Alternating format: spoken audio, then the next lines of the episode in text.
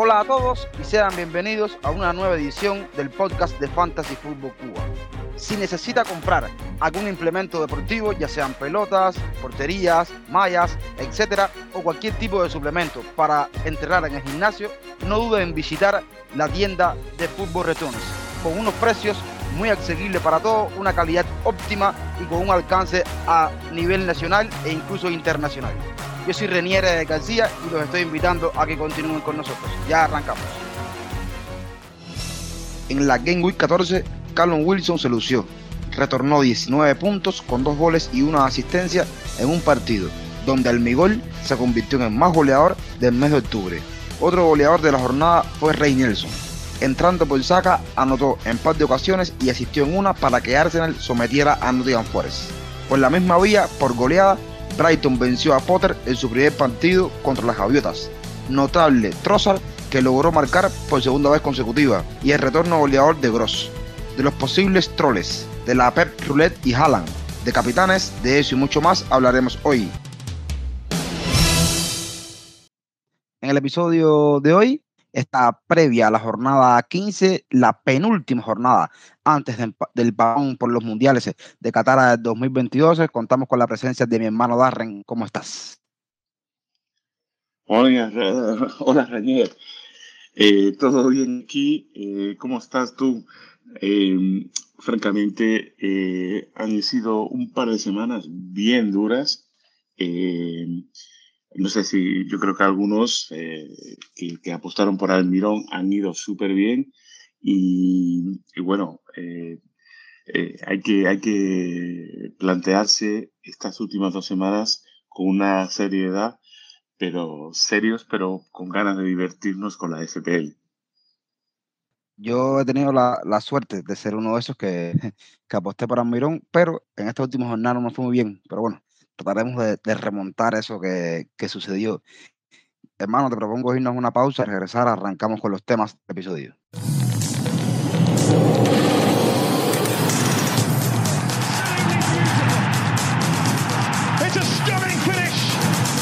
Estamos eh, de vuelta en el podcast de Fantasy Football Cuba para hablar eh, sobre la FPL y esta jornada 15 que vaya demarcando cómo cada cual eh, quedaremos en nuestro R ya cuando llegue el varón por el mundial. Y tenemos eh, tres temas como de costumbre. Primer tema que hablaremos es sobre estos jugadores eh, troles, para llamarlo de alguna manera, estos jugadores que han tenido un rendimiento aceptable, de aceptable hacia arriba, pero que en estas jornadas, sobre todo en estas jornadas 15, pueden ser trampas eh, si los tienes. Vamos a ver eh, cómo nos sale. Es una, es una sección o un tema que no tocamos muy habitual. Y ya vamos, Darren, ¿qué, te, ¿qué jugadores troles tienes tú para esta jornada? Esto, bueno, eh, troles hay bastantes que podrían entrar en mi lista. Pero esta semana me quiero concentrar un poco en, en dos señores que, sí, uno seguro que es troll y el otro no me ha dado bueno, no ha dado el, el, efecto en mi equipo que, que, yo quería. Y es apto que, que, nombre a estos dos jugadores. Uno es un jugador del Arsenal que aunque tiene un XG de 3.61 por las pasadas dos, perdona, seis semanas, eh, no sé cuánto tiempo lleva sin marcar. Está, parece que ahora lo dejan de jugar los del Arsenal lo dejan en el campo para que marque goles. Pero como vimos eh, la semana pasada, eso no, no, ocurrió. Tuvo dos asistencias que, que, los que lo tuvieran le vinieron muy bien. Pero sí, está empezando a entrar en la parte de, de troll. Por otra parte, y jugando contra él, es el señor Mount. Ah, el señor Mount, eh, yo parece que siempre, siempre lo veo que juega, que va bien, que ah, lo voy a meter en el equipo, lo meto en el equipo y no hace nada. No hace nada. Y esta semana yo le diría, no, lo, no, no vayan a meter a Mount contra un Arsenal. Eh, su XG en las últimas seis semanas tiene 0.85. El X assist está 0.92. Em, y yo para mí no, no tocaría a esos jugadores esta semana. El Chelsea tiene lesiones, con que ahí se puede decir, bueno, Jesús puede hacer algo, pero creo que estamos viendo que en el Arsenal hay muchas vías para el gol y no tienen que ser todas por Jesús y por lo que vemos no llega eso. ¿Qué piensas tú de eso, Renier? Bueno, yo creo que, la clave está en lo último que dicen, ¿no? El tema de, de Chelsea y sus lesiones. Yo, en cuanto a, Jesús, creo que en delantera pudiéramos ver otros jugadores, ¿no? Que, pueden aportar temas de cara a, estas dos jornadas.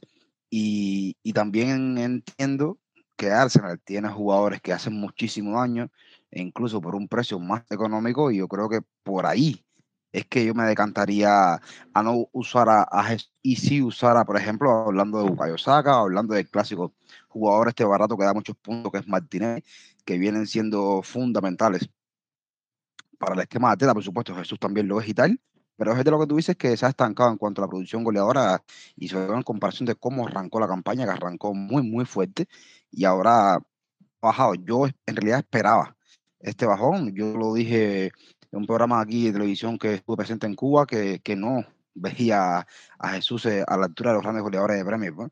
Y entonces así viene siendo hasta ahora, pero otras opciones en él serán más interesantes. el caso de Mason Mount, yo creo que sí, es un jugador que me parece que, que calidad le sobra, pero no, no, ha estado a la altura de la temporada pasada, por ejemplo, ¿no? Y Chelsea plagado de lesiones como viene, es un, un, incierto saber qué sucederá incluso cómo parará tener este equipo ahora la próxima jornada. Yo también tengo dos jugadores. Uno de ellos un jugador eh, arquero que tal vez muchas personas eh, pensaron en él, sobre todo para la jornada anterior, y no fue bien. Es el español de Brentford, David Raya. Tiene 24 puntos en sus últimas cuatro jornadas y es el quinto arquero con más puntos en lo que vamos, en lo que vamos de temporada en la FPL. Datos interesantes. Brentford en sus últimos siete partidos siempre ha recibido gol de parte de Nottingham Forest. Y los eh, del Bosque, de local, en esta campaña, solo han blanqueado en un partido.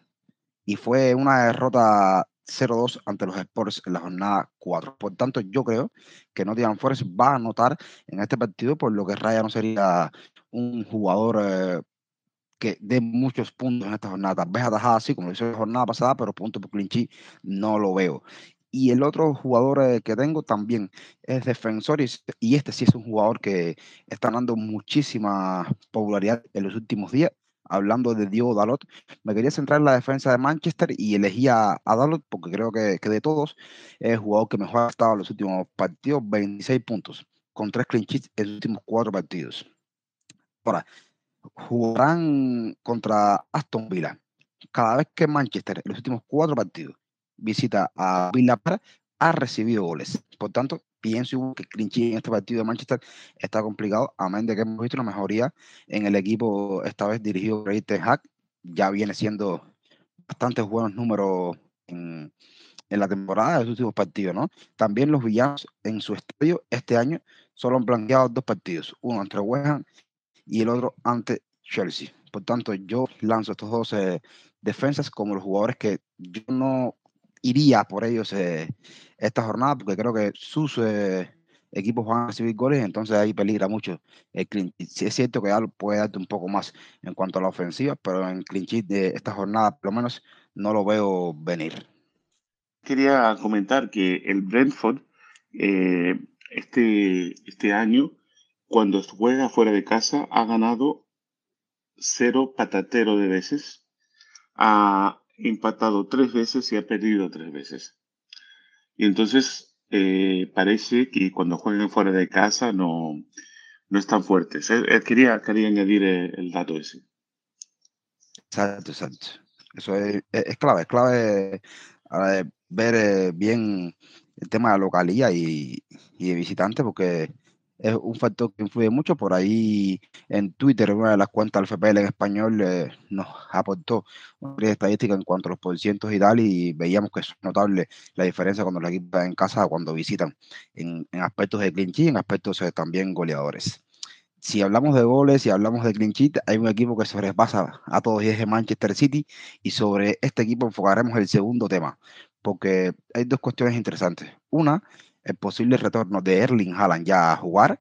Hemos visto una foto en los entrenamientos, ya por ahí están, como digo yo, los mentalistas que tratan de leer la cara, entender lo que transmite la cara de Haaland en la foto que estaba publicada en la cuenta de, de Manchester en Twitter pero lo cierto es que está entrenando ya. Entonces, eh, si Haaland ya regresa, es un plus adicional a la FPL. Y el otro jugador de este equipo que nos vamos a referir hoy es a la figura de Phil Foden, que sin duda alguna, ya por rotaciones, por haberlo insertado Pep más en la Champions y tal, ha perdido un poco de protagonismo en la Premier League e incluso, como decimos nosotros en el argot de FPL y hablamos de Pep le mató la racha ahora a, a Phil Foden. Darren, ¿cómo ves el tema de, de Foden? Si lo dejas, si recomiendas sacarlo y Haaland, ¿qué tal? Qué pregunta más buena. es, un, es, un, es un tema que ahora mismo, eh, hablando primero de Foden, no estoy seguro qué pasa. Eh, porque juega, juega la Champions en partidos que no tienen ninguna, ninguna importancia. Eh, creo que los últimos dos partidos ha jugado 90 minutos. No, no, no entiendo mucho cómo, cómo lo piensa y cómo lo encaja Pep, pero bueno, si, si lo entendiese, quizás eh, sería mejor en la FPL. Eh, pero el tema de Foden, para mí, es, para, para, mí personalmente es complicado, porque al principio de la semana yo ya eh, hice un cambio y quería, vi que Saca estaba tocado y saqué a Saca y metí a Almirón, porque vi que Almirón eh, hay, que, bueno, hay que tenerlo. Eh, me está costando muchos puntos y quise meterlo.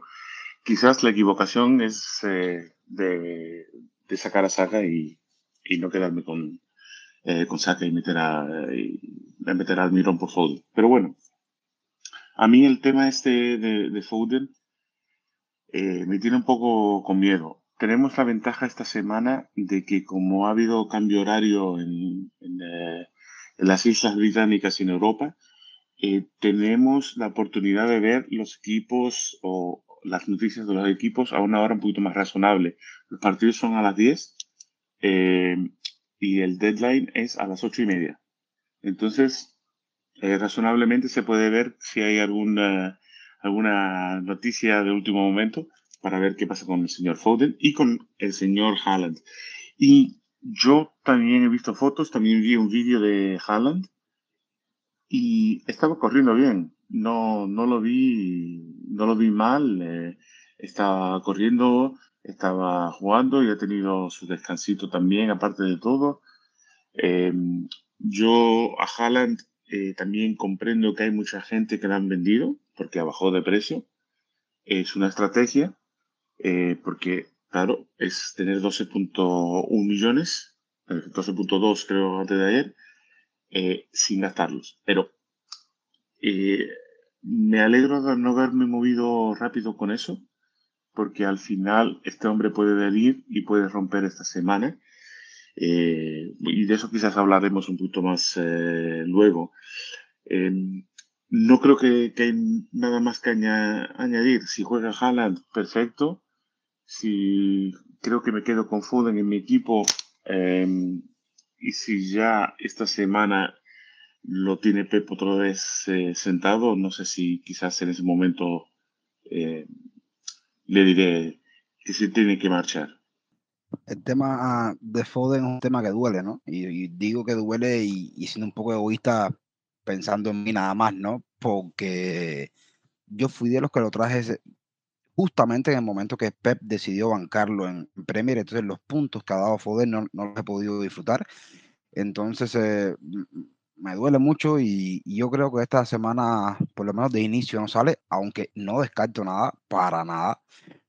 Y me estoy pensando seriamente sacarlo y, traer a un jugador eh, de Manchester en ofensiva, hablando de un mediocampista, ahora mismo yo creo que mejor me encaja por tema de precio y tal es el, el compañero Michael Rashford y veré si hago ese movimiento. Aún no he hecho ningún tipo de transferencia en esta jornada. Hay otros jugadores que también pueden ser interesantes para atacar en esta jornada y, por ahí se pueden manejar. No sé, el caso de, de Bowen, que no jugó en Conference League esta, esta semana, y, pero en fin, centrándonos en Foden, yo creo que, que ya totalmente es un riesgo para esta jornada y puedes moverte a otro jugador que, que te interese o que quieras darle la, la, confianza y sobre todo tenga la seguridad de que salga de inicio, que es lo más importante, y te pueda jugar 70, 80 minutos mínimo para poder tener más chances de recibir retorno. En el caso de Haaland, eh, por supuesto, si está corriendo, si está entrenando y tal, yo creo que, que es espectacular para todos, ¿no? Y puedo también entender lo que dices de, de la gente que lo vendan, pero yo creo que, que el caso es que ojalá había que esperar un poquitico más, ¿no? Había que esperar un poquito más pegado a, a ese sábado, por lo menos en Cuba, que cuando es deadline para decidir sobre él, porque es un jugador que sin duda puede darte muchos puntos. Y con Haaland vamos a introducir el tema de capitanes, porque si está listo, yo creo que es el principal candidato, pero antes vamos a una pausa y ya regresamos.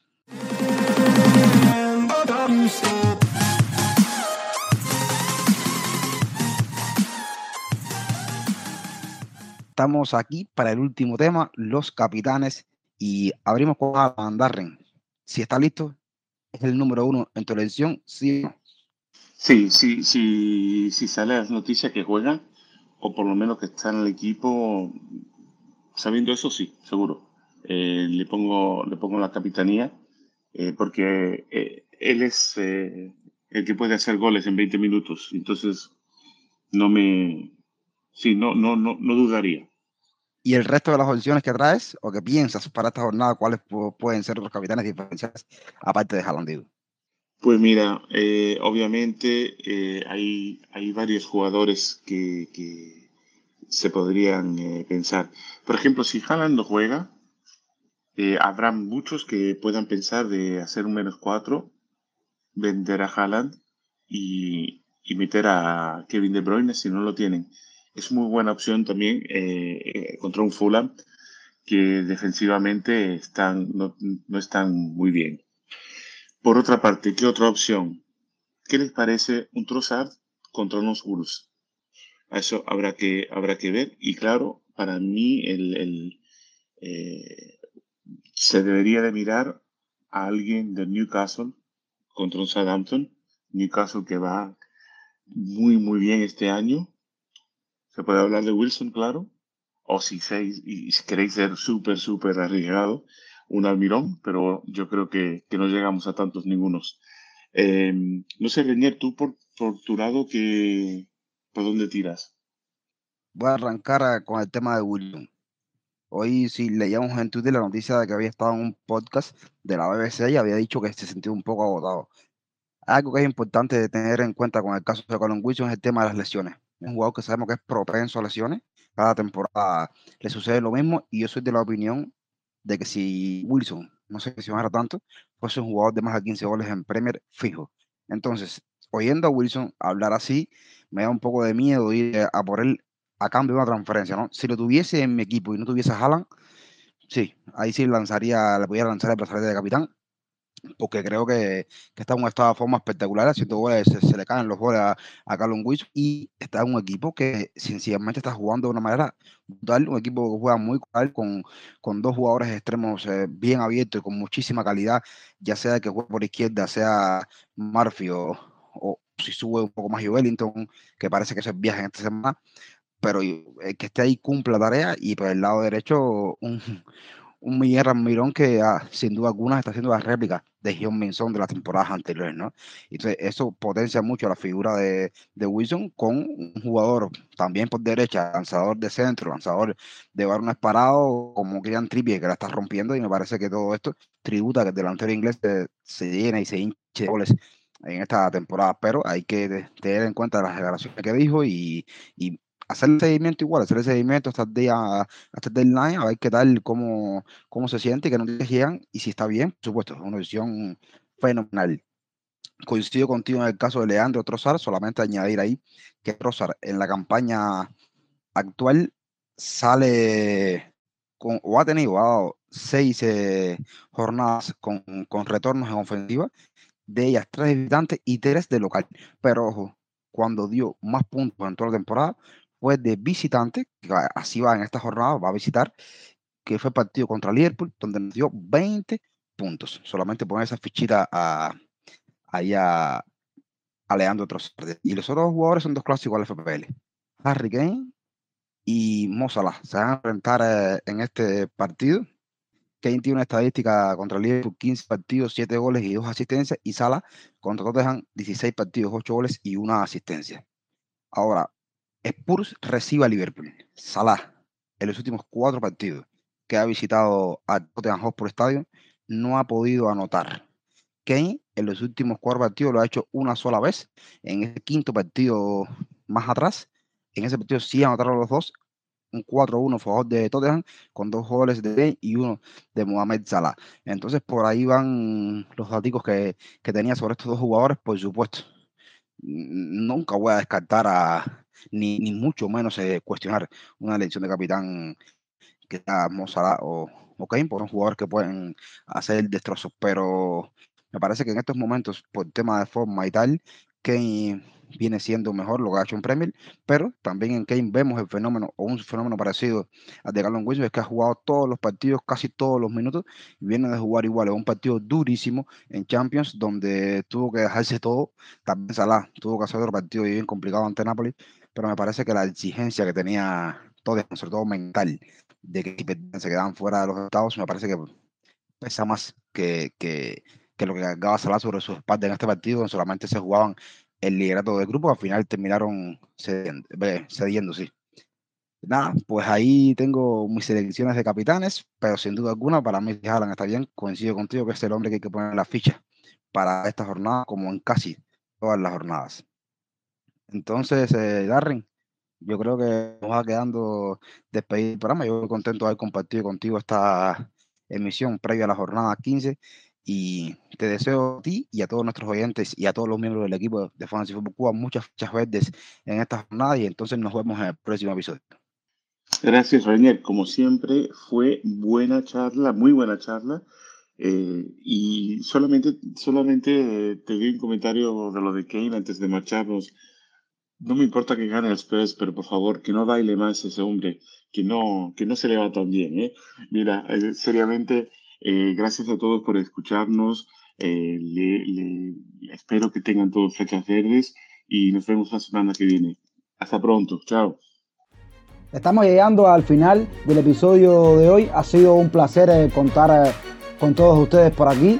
Recuerden que pueden seguirnos en las redes sociales. En Twitter nos encontramos bajo la cuenta arroba fan-food-cuba.